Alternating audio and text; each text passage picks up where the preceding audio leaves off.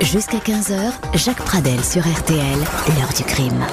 Et bonjour à toutes et à tous, très heureux de vous retrouver pour euh, cette nouvelle édition de l'heure du crime, une émission qui comme chaque jour a été préparée par Perrine Suquet et Charlotte euh, Méritant euh, et aujourd'hui c'est François Touchard qui est à la réalisation technique de cette émission.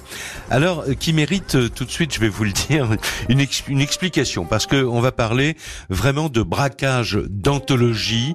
on est dans, dans l'excès et l'idée nous est venue bah, il y a quelques quelques jours, en fait, le, 11 décembre dernier, euh, lorsque un braqueur euh, solitaire s'est présenté devant la maison euh, Chopard, euh, la bijouterie Chopard du Faubourg Saint-Honoré, à quelques pas de, de l'Élysée, et qu'il s'est fait remettre sous la menace d'une d'une arme, un butin équivalent à à peu près un million d'euros. Enfin, on va essayer de préciser tout ça dans un instant avec mon invité Frédéric Ploquin. Bonjour Frédéric. Bonjour. Vous êtes grand reporter à Marianne, vous êtes un spécialiste euh, du grand banditisme et euh, quelques-unes des affaires dont nous allons parler aujourd'hui, vous les avez suivies, euh, soit à titre personnel pour vos, les livres que vous écrivez sur le grand banditisme, soit pour votre journal. Et nous donc, je termine ma phrase, quand on a vu ce braquage, on s'est dit mais il y a eu dans le passé des trucs comme ça, et puis on s'est souvenu de l'Airbus à Perpignan où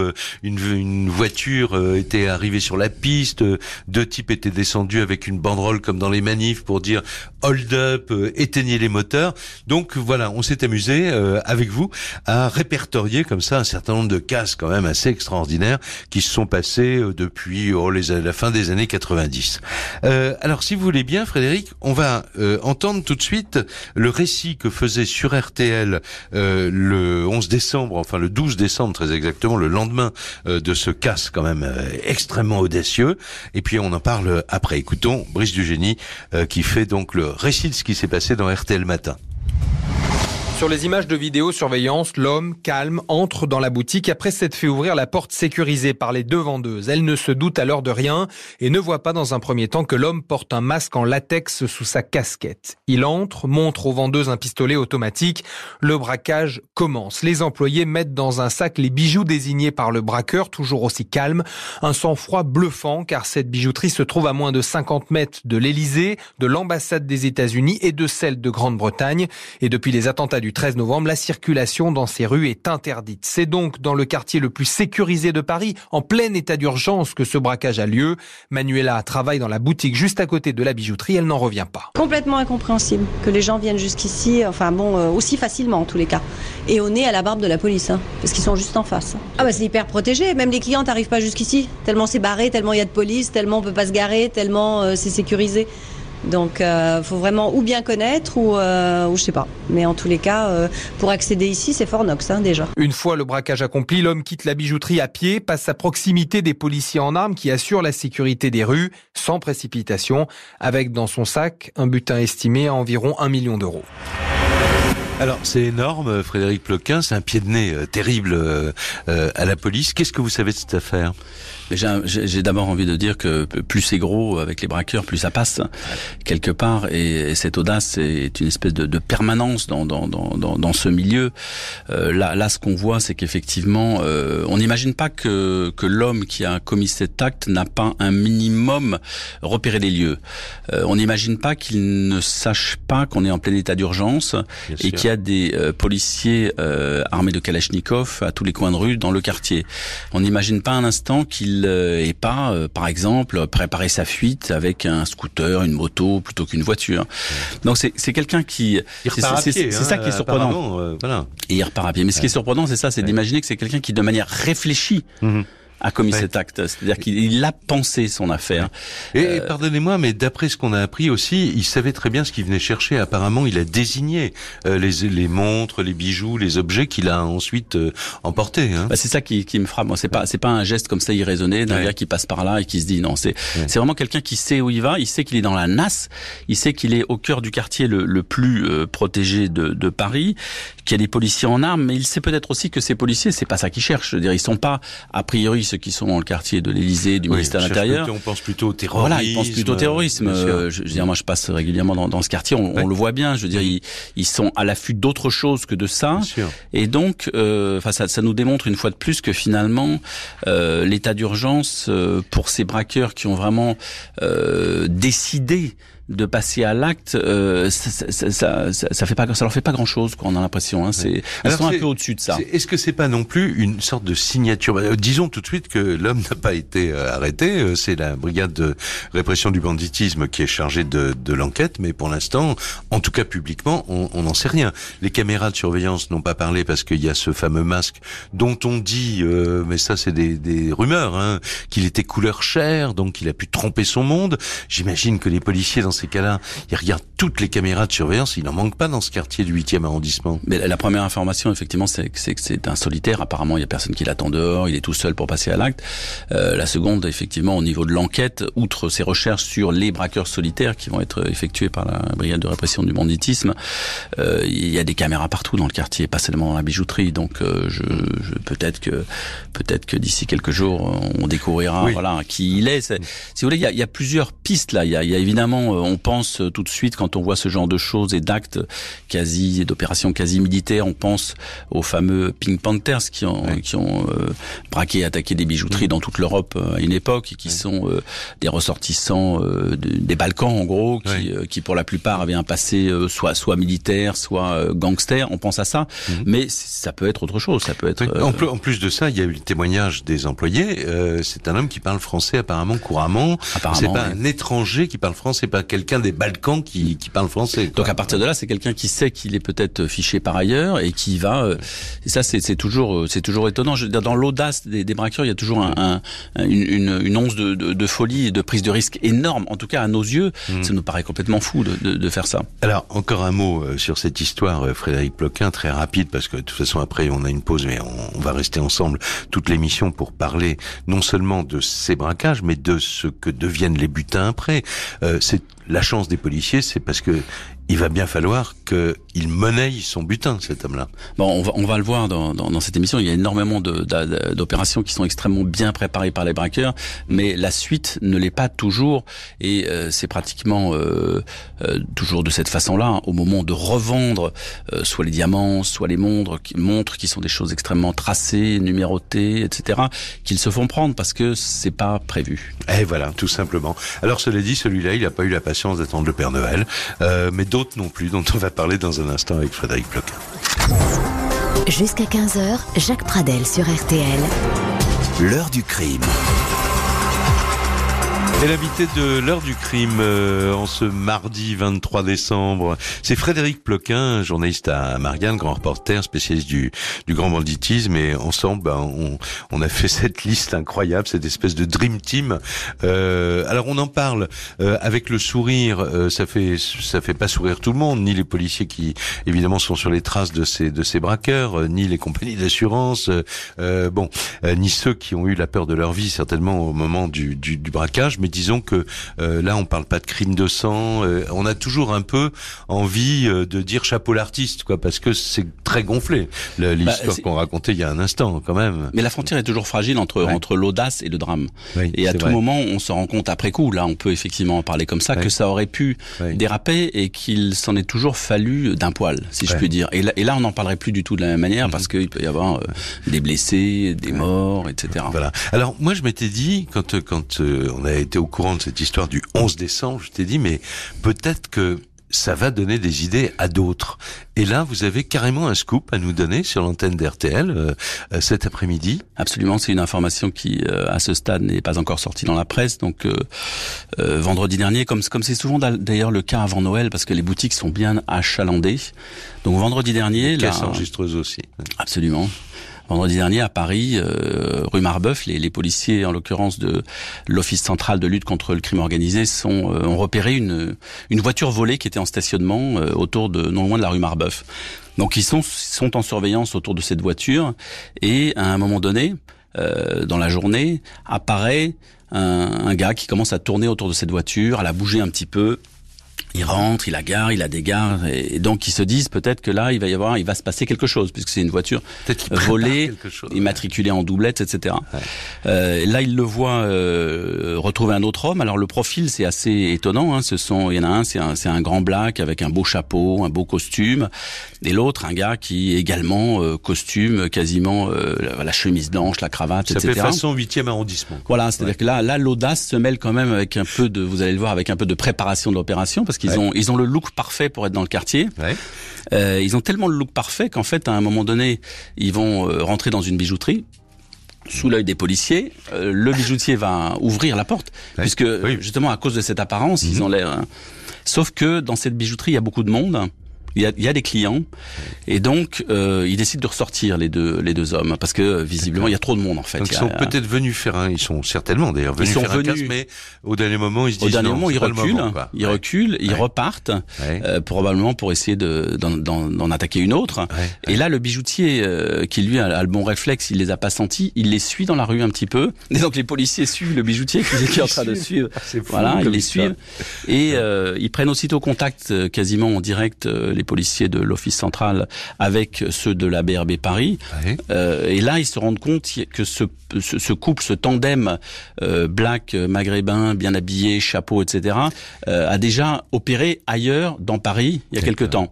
Et donc, il y a une connexion qui est faite et ils se disent euh, qu'ils peuvent les arrêter, euh, que l'association de malfaiteurs va probablement tenir, et qu'ils peuvent donc les arrêter euh, s'il y a la voiture volée, Voilà, le des projet, cagoules, des armes, etc. ouais. Et, et, et ils vont les arrêter, effectivement, euh, bingo, euh, voilà, apparemment, euh, ils ressemblent tout à fait euh, au profil de ceux qui étaient déjà passés à l'acte dans le 6e arrondissement il y a quelques mois. C'est vrai. ouais. Euh, Ouais. donc, euh, donc, donc on voit que là, l'au- l'au- l'audace se, se, se, mêle d'un peu de, tout de même de, de, de préparation. Mais, mais bon, il y a la voiture volée à proximité, c'est comme ça que ça se passe. hein. Bien Il y a sûr. la voiture volée à proximité, il y a le, le look qu'on se donne, il y a la bijouterie qu'on a plus ou moins repérée. Et, et donc voilà, nous avons, euh, vous- je Bah, vous ai mer- révélé. Merci, euh, mais merci beaucoup en parce direct. que merci beaucoup et on va lire ça euh, certainement et on va peut-être entendre aussi à la la rédaction de de- d'RTL va certainement s'intéresser à l'histoire Euh, et dans- moi j'ai j'ai envie de continuer à remonter un peu le euh, le temps euh, puisque on vous a promis les, les braquages les plus les plus audacieux Euh, on est le 13 août 1996 donc c'est pas hier et c'est le braquage d'un Airbus à- sur l'aéroport de Perpignan, et on peut même dire sur la piste de l'aéroport de, de Perpignan. Alors qu'est-ce qui se passe ce 13 août 1996 euh, ben, euh, Un Airbus d'Air Inter, hein, il y avait encore la compagnie Air Inter, en provenance d'Orly, se pose sur cette piste avec ses passagers, il est à peu près 18h30. Ce que les passagers ne savent pas, c'est que dans les soutes de l'avion, il y a 28 kilos de billets de banque, de pesetas appartenant euh, à la à la Brinks qui doit les ensuite les, les envoyer en Espagne et c'est un, un très joli euh, pactole qui ressemble euh, qui qui euh, comment dire euh, représente à peu près euh, 4 millions de francs de de, de l'époque et puis euh, Là, il se passe un événement extraordinaire et on va entendre le récit de ce qui s'est passé sur la piste directement par le pilote de l'Airbus. Écoutez. Peu de temps après l'atterrissage, au moment où nous quittions la piste, on a vu deux véhicules qui nous empêchaient de passer. Donc, euh, dans un premier temps, j'allais essayer d'appeler la tour de contrôle pour savoir euh, ce que faisaient ces véhicules. Et puis, euh, des hommes sont sortis, cagoulés, armés. Et là, on a compris qu'on était braqués. Ils nous ont tendu une banderole nous demandant de bien vouloir couper les moteurs et ouvrir la soute. Alors que nous avons effectivement coupé les moteurs. Et euh, bon, pour ce qui est de la soute, euh, comme on ne peut pas y accéder de l'intérieur, donc c'est eux qui sont chargés de l'ouvrir eux-mêmes. Et dans un premier temps, donc j'ai tout de suite prévenu les passagers pour qu'ils gardent leur calme. Et puis on a fait en sorte euh, de penser d'abord à la vie des passagers et de l'équipage. Voilà, il faut dire qu'ils n'avaient pas hésité quand même à tirer des coups de feu en direction du, du cockpit, que c'était une opération très très préparée, commando. Ça a duré euh, euh, moins de, De- deux ou trois minutes. Deux ou trois minutes, quoi, en fait. Hein. Alors là, on est avec une équipe de professionnels. Hein. A priori, parce que oui, parce, qu'on n'a jamais su complètement. Hein, c'est vrai. Disons que non, faut quand même, faut tout de suite préciser que tous ceux qui ont été suspectés dans cette affaire ont fini par être innocentés. C'est exact. Euh, a priori, la police a tout de suite euh, assez le dernier rapidement, en 2014, assez, le dernier. très récemment. Mais la police s'est très rapidement focalisée sur une équipe qui, à l'époque, euh, faisait des ravages dans toute la France, qu'on appelait la, la, Dream Team, ouais. qui étaient les, quasiment les, les meilleurs braqueurs de, le, de, leur génération. Comment est-ce qu'ils se sont remontés à, à eux? C'était pas très compliqué. Il y avait des petites traces d'ADN qui avaient été laissées. Je crois qu'il y avait du vent sur l'aéroport, oui, donc il y a une, casquette, casquette qui s'était envolée. Ouais, et par ailleurs, c'était encore une, une, époque où, où ils fumaient dans les voitures, ces, ces voyous. Et donc, euh, il y a eu un mégot qui a été, re, avec qui a été, aussi, qui a été retrouvé avec de l'ADN dans, une, dans une voiture.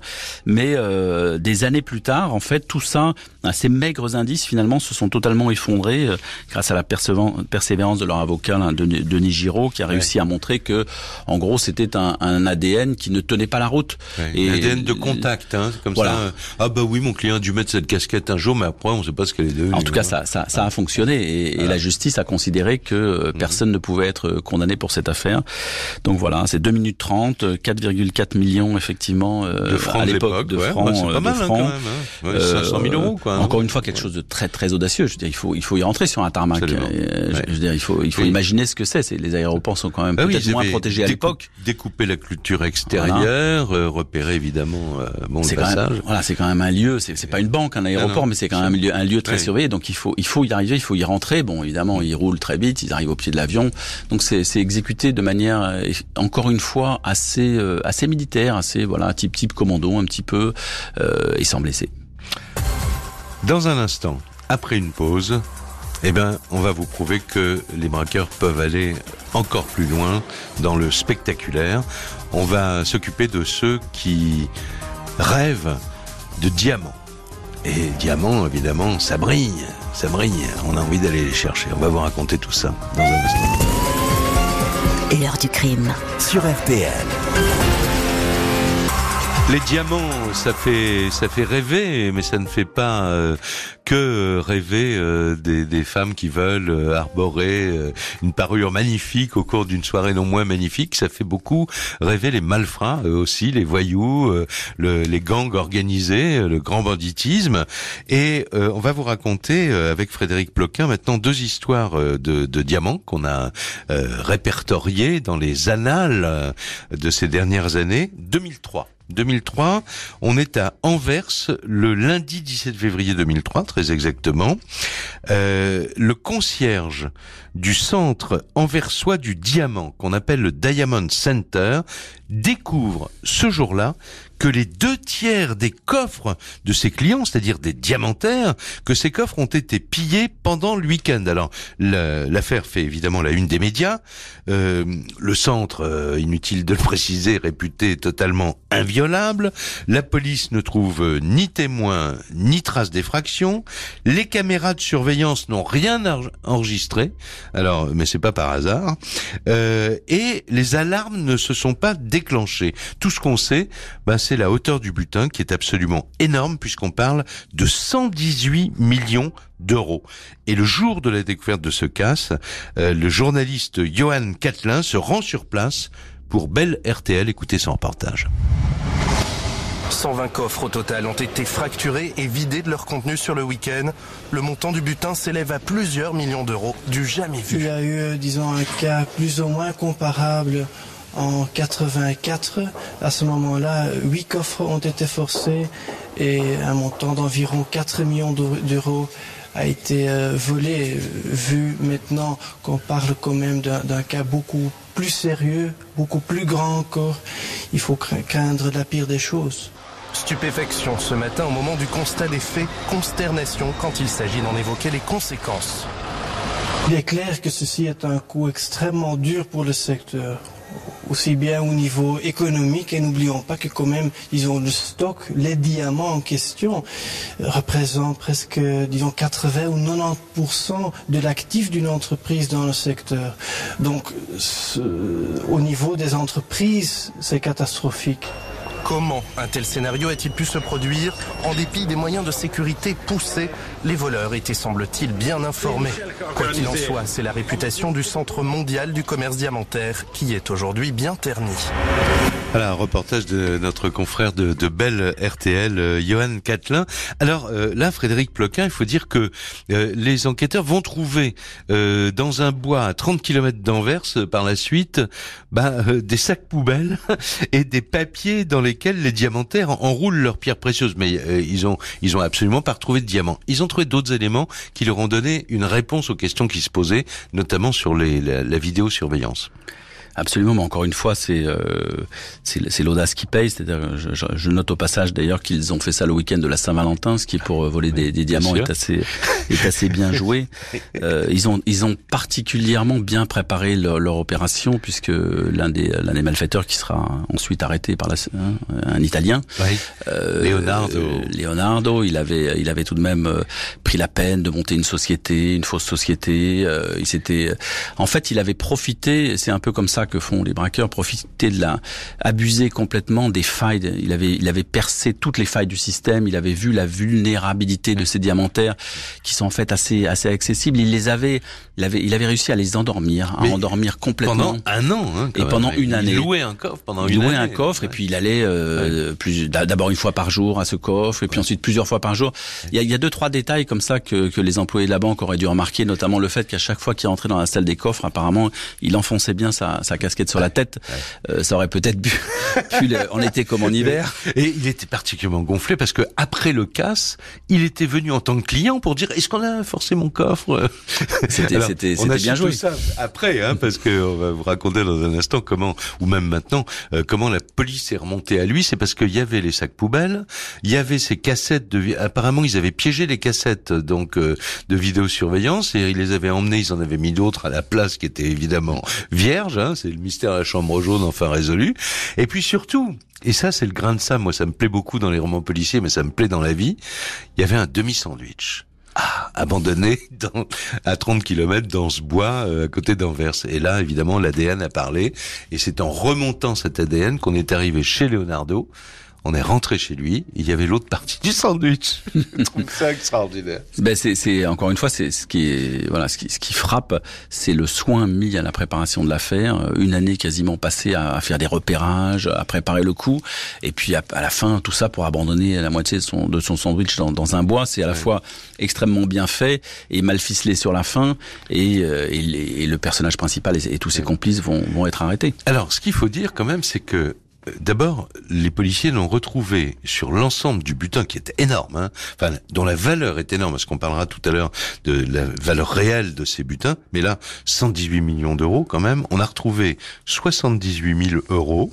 On a retrouvé quelques toutes petites émeraudes dans la moquette chez Leonardo, mais il n'a jamais parlé. Et c'est tout. Les diamants n'ont jamais été euh, retrouvés. Il a été condamné à 10 ans de prison en 2005. Il a été libéré sous condition en 2009 et il n'a pas respecté euh, sa libération conditionnelle. Donc on l'a remis en prison et en tout cas en 2013 il est retourné en prison. C'est là où la piste s'arrête. J'en sais, j'en sais pas plus. Vous non plus. Bah écoutez, dans, dans, dans ces cas-là, euh, effectivement, la, la, la grande, on peut on peut parler de, de, de cela. Il faut parler du, du prix, Oui, euh, la de la valeur- valeur. la valeur, Parce qu'à chaque fois, euh, on dit le butin, c'est euh, Oui. 80 millions, 100 Non. millions. Bon, il faut- il faut quand même rappeler euh, aux auditeurs que, en fait, ça c'est le butin déclaré aux assurances Oui. par les commerçants. Donc c'est le montant euh, évalué. la valeur commerciale, la valeur de- de ce commerciale. qui a été volé. Mais en réalité, il faut, il faut, il faut le dire. Je, je veux dire, est-ce est-ce qu'ils vont, est-ce revendus sur le marché noir, c'est, c'est l'équivalent de 100 millions peut, peut, euh, peut rapporter peut-être 1, 2, 3, 4 millions, peut-être, peut-être jusqu'à 10% du prix, mais pas beaucoup plus, parce qu'en fait, c'est, que 10%. ouais. parce que en fait, c'est extrêmement compliqué à, à recycler. Donc Bien parfois, sûr, il vaut faut mieux. retailler les pierres. Parfois, il vaut mieux braquer des, des iPhones ou, ou des tablettes, ce qui se fait de plus en plus aujourd'hui. Hein. Euh, Oui. Je, je vous le dis en passant. Ah bon? aujourd'hui, la, Oui. la mode, c'est, Oui. c'est, les camions. Enfin, il faut beaucoup pour faire euh, bah 100 oui, mais ils, sont, hein. organisent des équipes assez, assez costauds, assez solides. ils vont, voilà, ils attaquent le, le, le fret. Ouais. Et, et, c'est peut-être plus facile à écouler. Euh, ces appareils euh, ou, la, ou les parfums ou la maro- maroquinerie ou les ou les foulards Hermès c'est voilà c'est très prisé et c'est plus facile à écouler Mhm. que euh, des diamants sur, sur le marché et on verra tout à l'heure qu'il y a quand même un certain nombre de de beaux braquages qui se terminent effectivement par disons qui, qui partent en vrille parce que justement les les équipes n'ont absolument pas prévu l'étape de la commercialisation de ces diamants. Alors une pause, hein, tout de suite, et on se retrouve dans un instant. On va encore évoquer une affaire de, de diamants. Euh, et puis, eh ben, puisque vous parliez de ce que deviennent, deviennent les butins, etc., il faut aussi parler quand même des enquêtes de la police et saluer leur travail parce que très souvent euh, les, les enquêteurs quand même font du très beau boulot. C'est ce qu'ils ont fait dans avec le braquage euh, de la bijouterie Harry Winston et ça on va en reparler dans un instant. Jusqu'à 15h, Jacques Pradel sur RTL, l'heure du crime. Et à la une de l'heure du crime, les braquages les plus audacieux de ces dernières années. Tout est parti euh, donc euh, euh, de cette affaire qui s'est déroulée le 11 décembre dernier à deux pas du palais de l'Élysée quand un homme seul est entré dans cette bijouterie Chopard et est reparti ensuite se perdre bah, dans le quartier le plus sécurisé de, de, de la capitale. Pour l'instant, l'enquête est en cours, comme on dit, mais on verra bien. On va parler des enquêtes de la police dans un instant, Frédéric Ploquin et on peut dire aussi qu'ils sont pas mauvais. Hein, quand, oui, et puis, euh, puis, puis d'ailleurs avec l'état d'urgence, je remarque aussi que les vols à main armée, de manière générale, baissent. On, on chutait, c'est bon pour les statistiques. Euh, juste un mot, puisqu'on a parlé d'Anvers il y a, il y a, il y a deux minutes. Euh, C'était en 2003. Euh, quatre ans plus tard, en 2007, il y a eu un autre casse du siècle à Anvers, décidément. Et cette fois, c'est euh, ça a eu lieu toujours dans le milieu des diamantaires, mais euh, dans une agence de la banque néerlandaise d'investissement euh, Amro. Et c'est euh, c'est un la police judiciaire est parvenue à identifier l'auteur de ce casque qui lui aussi, comme l'autre, avait pris. Ça faisait un an qu'il tournait autour, il avait son coffre, etc. Et on a constaté que c'était un, un malfaiteur qui était déjà recherché aux États-Unis. Et pendant un an, donc, il s'était fait passer pour un citoyen argentin auprès des employés de la banque. Il avait réussi à capter leur euh, leur confiance. Et là, en l'occurrence, euh, lui, il n'est pas sous les verrous, il court toujours. Bon. Alors maintenant, Harry Winston. On est en 2008, le 4 décembre 2008, il est 17h20. Euh, quatre braqueurs, dont trois sont déguisés euh, en femmes, investissent la célèbre joaillerie euh, de l'avenue Montaigne. Ils maîtrisent les 16 personnes présentes dans la boutique et moins de 20 minutes plus tard, ils repartent, ben, eux aussi, tranquillement, sans se faire remarquer, avec, écoutez bien, 104 montres et 297 bijoux exceptionnels. On va écouter ce qu'on disait sur l'antenne d'RTL, Julien Dumont, qui faisait le, le récit de ce braquage. Tout s'est passé extrêmement vite. Un peu après 17 heures, un couple pénètre dans la bijouterie. Aussitôt, deux complices font irruption. Les quatre portent perruques et lunettes de soleil, sortent leurs armes, frappent les vigiles dont ils connaissent étrangement les noms et prénoms, raflent les bijoux et prennent la, prennent la fuite. Tout ça en moins de cinq minutes. À l'extérieur, personne n'a rien vu ni entendu. On ne sait d'ailleurs toujours pas ce matin comment les malfaiteurs sont arrivés, comment ils sont repartis, ni dans quelle direction. Ce qui est sûr, c'est qu'il s'agit de professionnels qui ont parfaitement préparé leur coup, mais les indices sont pour l'heure extrêmement maigres. Les policiers de la brigade de répression du banditisme entendent en ce moment les employés de la bijouterie, étudient les images de vidéosurveillance. Ce qu'on sait, c'est que les membres du commando parlaient français, mais aussi une langue étrangère. Alors on pense forcément aux fameuses Pink Panthers, les Panthères Roses, ce gang de braqueurs originaires de l'ex-Yougoslavie qui multiplie les cases dans le monde entier. Pas de preuves, mais un indice. Cette même bijouterie a déjà été victime d'un vol. C'était il y a un peu plus d'un an, le 6 octobre 2007. Un premier cas que les policiers qui recherchent toujours ses auteurs attribuent justement aux Pink Panthers. Voilà, c'était donc euh, Julien Dumont, puis euh, Georges Brenier qui euh, évidemment euh, revenait sur cet événement. Mais là, ils sont, ils sont euh, euh, le, le jour ou le, oui, l'après-midi du, du, du braquage. Alors maintenant, Frédéric Ploquin, il faut dire que les enquêteurs ont pensé au Pink Panther. D'ailleurs, vous en parliez tout à l'heure, mais là aussi, euh, mais ça c'est- c'est avéré être une fausse piste. En réalité, euh, effectivement, euh, c'est- c'était un tellement joli coup que on a, la police a été tentée dans les premières heures de l'attribuer à ces Ouais. équipes euh, extrêmement stru- structurées venues de, de, de l'étranger. Et en fait, c'est, euh, c'était pas du tout ça. On était à milieu de cela. On était, on est, on est, on, on est face à une équipe très, très locale, hein, un mixte comme ça de, de Et très nombreuse. Hein, et et très on a arrêté nombreuse, 25 euh, personnes, je crois. Avec au cœur du sujet un, un homme qui était connu plutôt pour trafiquant de, de pour trafic de drogue jusqu'à présent, euh, qu'on surnommera Doudou, c'est comme ça ça qui s'appelle, dont le frère est mort dans une dans des affaires, dans un règlement de compte lié aux stupéfiants en Espagne, etc. Donc assez assez connu. Mhm. Et comment on remonte à eux C'est simple. D'ailleurs, le reporter le disait à l'instant. Mhm. le simple fait qu'ils appellent par leur prénom le personnel, l'attitude du vigile surtout va tout de suite intriguer les enquêteurs. Mhm. Et on va s'apercevoir au bout de, de quelques... Il y a une complicité dans la maison, quoi. Quelques, oui, quelques, quelques semaines d'enquête, de surveillance et de et, d'écoute vont, vont, vont montrer qu'il y a un lien donc entre entre le vigile tout simplement qui a apporté le coup et euh, quelqu'un qui est très proche de, de Doudou. Euh, en fait, le vigile fait du sport dans une salle avec euh, avec un ami de Doudou, un proche, etc. Et, et ils se disent bah tiens, il y a peut-être un coup à faire. Et bah tu connais pas quelqu'un Bah si, bah je connais justement un voyou. Alors le voyou en question, c'est pas vraiment un braqueur, mais mais dans ces conditions, euh, l'équipe va s'improviser, va, va, va s'improviser braqueur. Euh, et ils vont. Euh, ce, qui est exceptionnel dans cette histoire, puisqu'on parle d'audace, c'est qu'ils vont y aller deux fois de suite à un peu moins d'un an d'intervalle. Ah oui, c'est c'est les mêmes. Hein. Ce sont les mêmes. C'est ah la, même, la même équipe. oublié ça. La même équipe qui va y aller deux la fois. Même équipe. Parce qu'ils ne sont pas fait prendre la première fois. Mais la deuxième fois, c'est tout. C'est voilà, c'est tout aussi bizarre. Ils arrivent à rentrer à l'intérieur, à se faire enfermer dans l'escalier. Et puis la manière même dont, euh, si vous voulez, il y, en a un qui est déguisé en, en femme et qui porte une petite valise euh, dans le sas. Et la, la, manière visiblement c'est pas c'est pas une femme. Et la manière dans le la facilité avec laquelle le, vigile ouvre la porte est assez voilà, va, va, intriguer donc tout ça ça a mis la, la, puce à l'oreille des, des policiers. pas, normal. Donc, et tout ce qu'on vient de dire c'est l'enquête de, de, de, la police qui a un peu patiemment petit mhm. à petit ils ont remonté tout ce que toutes les pistes que vous venez d'indiquer. Et six mois après euh, coup de filet quoi hein, euh... coup de filet tout le monde est arrêté. Alors ensuite euh, il faut retrouver les bijoux. On les retrouve pas euh, on les retrouve pas tout de suite une partie, butin, d'abord une petite partie, mmh. et après, euh, c'est là où les, euh, disons, le, le, le, cerveau entre guillemets de l'opération va commettre quelques erreurs parce que euh, à un moment donné, euh, sa femme va venir le voir au parloir, et puis un ami va venir le voir au parloir, et le parloir est évidemment sonorisé par la police. Et là, il dit à Alain, bah tiens, j'ai fait tomber là, j'ai mis en fait la plus belle pièce, en gros, est à tel endroit, et puis. Euh, il avait maçonné dans une dans un. Voilà, et, et de fil en aiguille et d'écoute de parloir en écoute de parloir, euh, les policiers vont se, vont, vont, se dire tiens, ce serait peut-être bien d'aller creuser dans la cave de, du pavillon euh, là-bas familial. Et ils vont, euh, en fait, il était aussi un petit peu maçon, Doudou, et donc il avait bien bien maçonné le, le mur. Mais en, en cassant une cloison, bah, ils vont découvrir quasiment pas tout, pas tout, il en reste encore un petit peu dans la nature, mais quasiment une grosse partie, 80% l'essentiel quoi. Des bijoux, euh, voilà, va, va être retrouvé. Le, la cour d'assises de, de, Paris euh, les, a jugé euh, ceux qui ont été arrêtés euh, en février donc dernier, février 2015. Huit personnes ont été condamnées à des peines alors allant de 9 mois de, de, de, prison, on va dire pour les petits comparses, à 15 ans hein, de réclusion criminelle.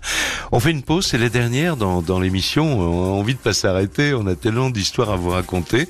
Euh, il faut absolument pas qu'on passe à côté du casse du Carlton de Cannes quand même. Mais euh, j'ai aussi euh, envie de, de, de parler euh, du braquage de l'aéroport de Bruxelles parce que là on est quand même dans c'est une véritable scène de, de film. On va vous raconter tout ça avec Frédéric Ploquin dans un instant. Jusqu'à 15h, Jacques Pradel sur RTL. L'heure du crime. L'invité de l'heure du crime, euh, c'est le journaliste Frédéric Ploquin, un grand reporter à, à Marianne, spécialiste euh, du monde du grand banditisme. Et euh, ensemble, eh bien, on vous propose aujourd'hui de revenir sur quelques-uns des braquages les plus audacieux de ces de 10, 15 dernières années. alors là, on va parler tout de suite, Frédéric Ploquin, du 18 février 2013. le lieu, c'est l'aéroport de Bruxelles. Juste avant 20 heures, euh, des malfaiteurs vont s'attaquer à un fourgon de transport, euh, bon, de matières précieuses, euh, qui se trouve sur le tarmac de l'aéroport. Il est à côté d'un avion. Il est en train, en fait, de décharger sa cargaison dans un avion qui, lui, va partir ensuite pour Zurich. Le butin, écoutez bien, 350 millions d'euros en diamants bruts. On en parle dans un instant, mais d'abord on écoute le récit d'Alain Franco sur place à Bruxelles pour RTL dès le lendemain si on en juge le mode opératoire tel que raconté ce matin par la justice belge, peu avant 20 heures, deux véhicules noirs équipés de gyrophares sont arrivés au pied de l'avion d'Helvetic Airways en partance pour Zurich. Les passagers étaient à l'intérieur, les hommes de la société Brinks étaient en train de charger la soute lorsque huit hommes en uniforme de police ont surgi des deux véhicules cagoulés. Armés de fusils mitrailleurs, ils ont pris en joue le pilote, le copilote et les transporteurs de fonds et ils ont extrait de la soute 120 sacs, principalement de diamants. Puis ils sont repartis par où ils étaient venus, un trou pratiqué dans une clôture entre deux chantiers de l'aéroport. Le braquage n'a duré que 5 minutes environ. Bon, pas mal, hein 5 minutes euh, aussi comme Perpignan, euh, mais alors euh, là le butin est beaucoup plus élevé. Bah c'est un peu le, le, même mode opératoire, c'est très osé.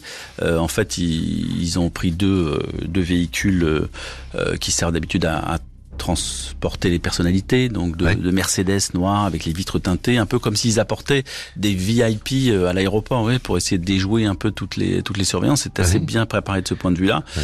Ils sont assez nombreux à l'intérieur, à l'allée. On les voit tous, ils sont là, ils sont armés, mais ils ne vont pas faire usage de, leur, de, de leurs armes. C'est pour ça que bon, c'est encore une fois un coup relativement proprement fait, on va dire. Mmh. Ils font pas usage de, leur, de leurs armes, ils vont ils roulent sur le tarmac, ils vont jusqu'au pied de l'avion. Euh, disons que les armes servent effectivement à menacer. Bon, ils ouvrent le, mmh. ils récupèrent leur, leur sac et, et, et, ils repartent par le même chemin. Et là, d'après ce que j'ai cru comprendre, euh, en fait, ils baissent tous la tête dans la voiture pour un peu comme s'il restait plus que le chauffeur, parce qu'en fait, il y a déjà, euh, il y a déjà des policiers au, de, au carrefour, pas très loin de l'aéroport, qui sont en alerte. Ah oui, d'accord. Et donc ils baissent tous la tête. Et à mon avis, là, ça passe pas très loin de, de, de la catastrophe. Ils ouais. baissent tous la tête dans, dans, dans les voitures et ils arrivent à filer. Euh, mais encore une fois, euh, encore une fois, à un moment donné, c'est en Suisse que tout d'un coup va. Alors surgir, voilà, c'est-à-dire en deux en deux temps, c'est-à-dire en mai 2013, il, euh, y a 31 personnes qui sont interpellées, dont euh, un, un, Français fiché au grand banditisme.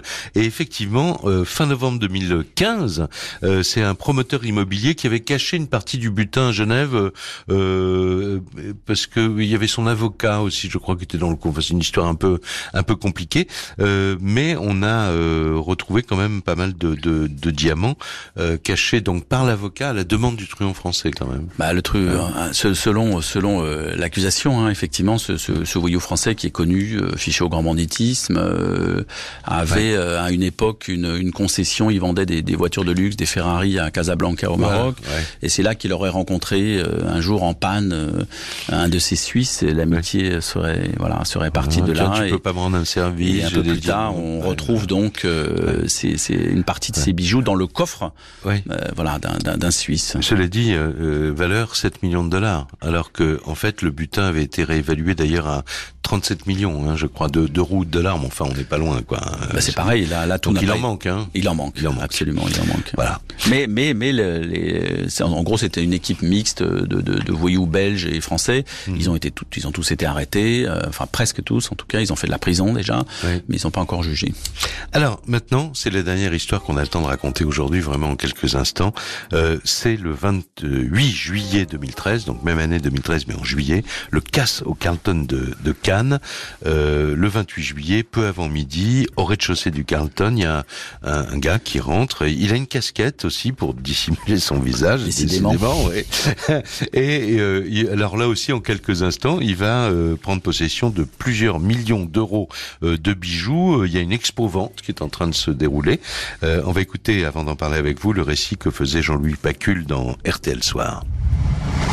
De toute évidence, l'équipe qui a monté le braquage était particulièrement bien renseignée. L'homme seul qui s'est présenté vers 11h30 dans l'un des salons du rez-de-chaussée du Carlton savait exactement ce qu'il cherchait, trois mallettes de cuir contenant des bijoux et des pierres précieuses destinées à compléter l'exposition temporaire de la maison Léviev, un joaillier dont les plus belles pièces sont présentées au Carlton depuis le 20 juillet et jusqu'au 30 août. Sous la menace d'une arme de poing et sans violence, le voleur a emporté les trois sacoches avant de quitter le palace par la porte d'entrée. Le montant estimé, mais non confirmé par la direction du Carlton, approcherait les 40 millions d'euros. Et si cela s'avérait exact, ce serait le deuxième hold-up le plus lucratif de tous les temps en France, loin, très loin devant le vol, pour un million d'euros, de bijoux Chopard dans un autre hôtel de la ville pendant le festival de Cannes.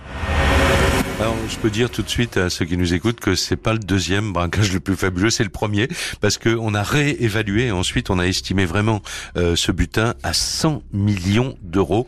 Donc on peut dire, euh, Frédéric Ploquin, c'est le caisse du siècle en France. Et il n'a pas été arrêté.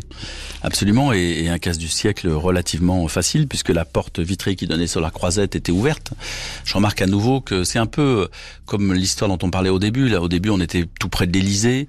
Là, on est sur la croisette, au Carlton. Euh, tout à l'heure, on était euh, au Diamond Center, c'est-à-dire que c'est le cœur, euh, le cœur nucléaire à chaque fois qui est attaqué, et c'est ce cœur nucléaire qui est décidément mal protégé. Et à nouveau, c'est une attaque relativement propre, propre, aussi propre que rentable finalement. voilà. Alors, je voudrais dire que on n'a pas parlé de femmes. Apparemment, il n'y a pas de femmes qui braquent seules. La seule dont on ait parlé, c'était certainement un, un, un malfrat qui s'était travesti en femme. Mais vous allez revenir bientôt, bah, l'an prochain, mais bientôt quand même, euh, début dans, février, dans l'heure du crime, début février, parce que vous publiez avec la journaliste Maria Poblette un, un livre chez Fayard. C'est le, le, banditisme au féminin euh, en France. Votre livre euh, s'intitule Femmes hors la loi. Euh, vous avez fait un peu le, le wou du banditisme au féminin? Bah écoutez, ça fait ça fait 30 ans que je collectionne des informations sur les femmes sans les utiliser, puisque je fais à chaque fois le ou, des hommes. Oui, Et là, je me suis dit que j'allais rassembler, oui, qu'il fallait caïd, tout ça, voilà, faut, par voilà, un caïd, bah mais, oui. mais à chaque fois, il y a des femmes qui sont là dans l'ombre quelque part, pas forcément dans l'ombre, quelquefois même en première euh, première ligne. En première ligne Et c'est un peu toutes ces histoires où les femmes sont impliquées dans la criminalité directement que j'ai voulu rassembler pour montrer que le sexe faible, dit faible, n'était pas toujours euh, aussi faible que certains que, veulent bien, bien le le dire. Merci beaucoup en tout cas Frédéric Ploquin. On vous souhaite de bonnes fêtes, une bonne année bien sûr, et bon, donc très bientôt en février euh, votre retour euh, dans euh, l'heure du crime. Merci. L'émission est terminée. On vous souhaite euh, encore une fois un bon Noël. Hein. Bah, on s'approche vraiment. Alors n'allez pas braquer une bijouterie. Attendez que le Père Noël vienne faire un petit tour dans votre cheminée. C'est tout le bonheur que je vous souhaite. L'heure du crime. Sur RTL.